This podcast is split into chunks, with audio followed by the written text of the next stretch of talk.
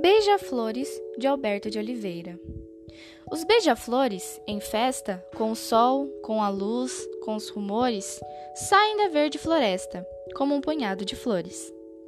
E abrindo as asas formosas, as asas aurifulgentes, feitas de opalas ardentes com coloridos de rosas. Os beija-flores, em bando, boêmios enfeitiçados, vão como beijos voando por sobre os virentes prados.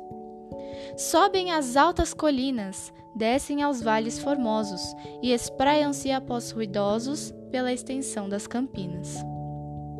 Depois, sussurrando a flux dos cactos ensanguentados, bailam nos prismas da luz de solto pólen dourados.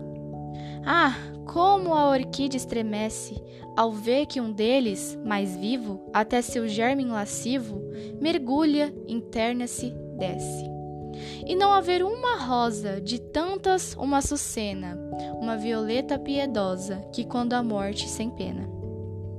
Um desses seres fulmina, abra-se em férvido enleio, como a alma de uma menina para guardá-lo no seio.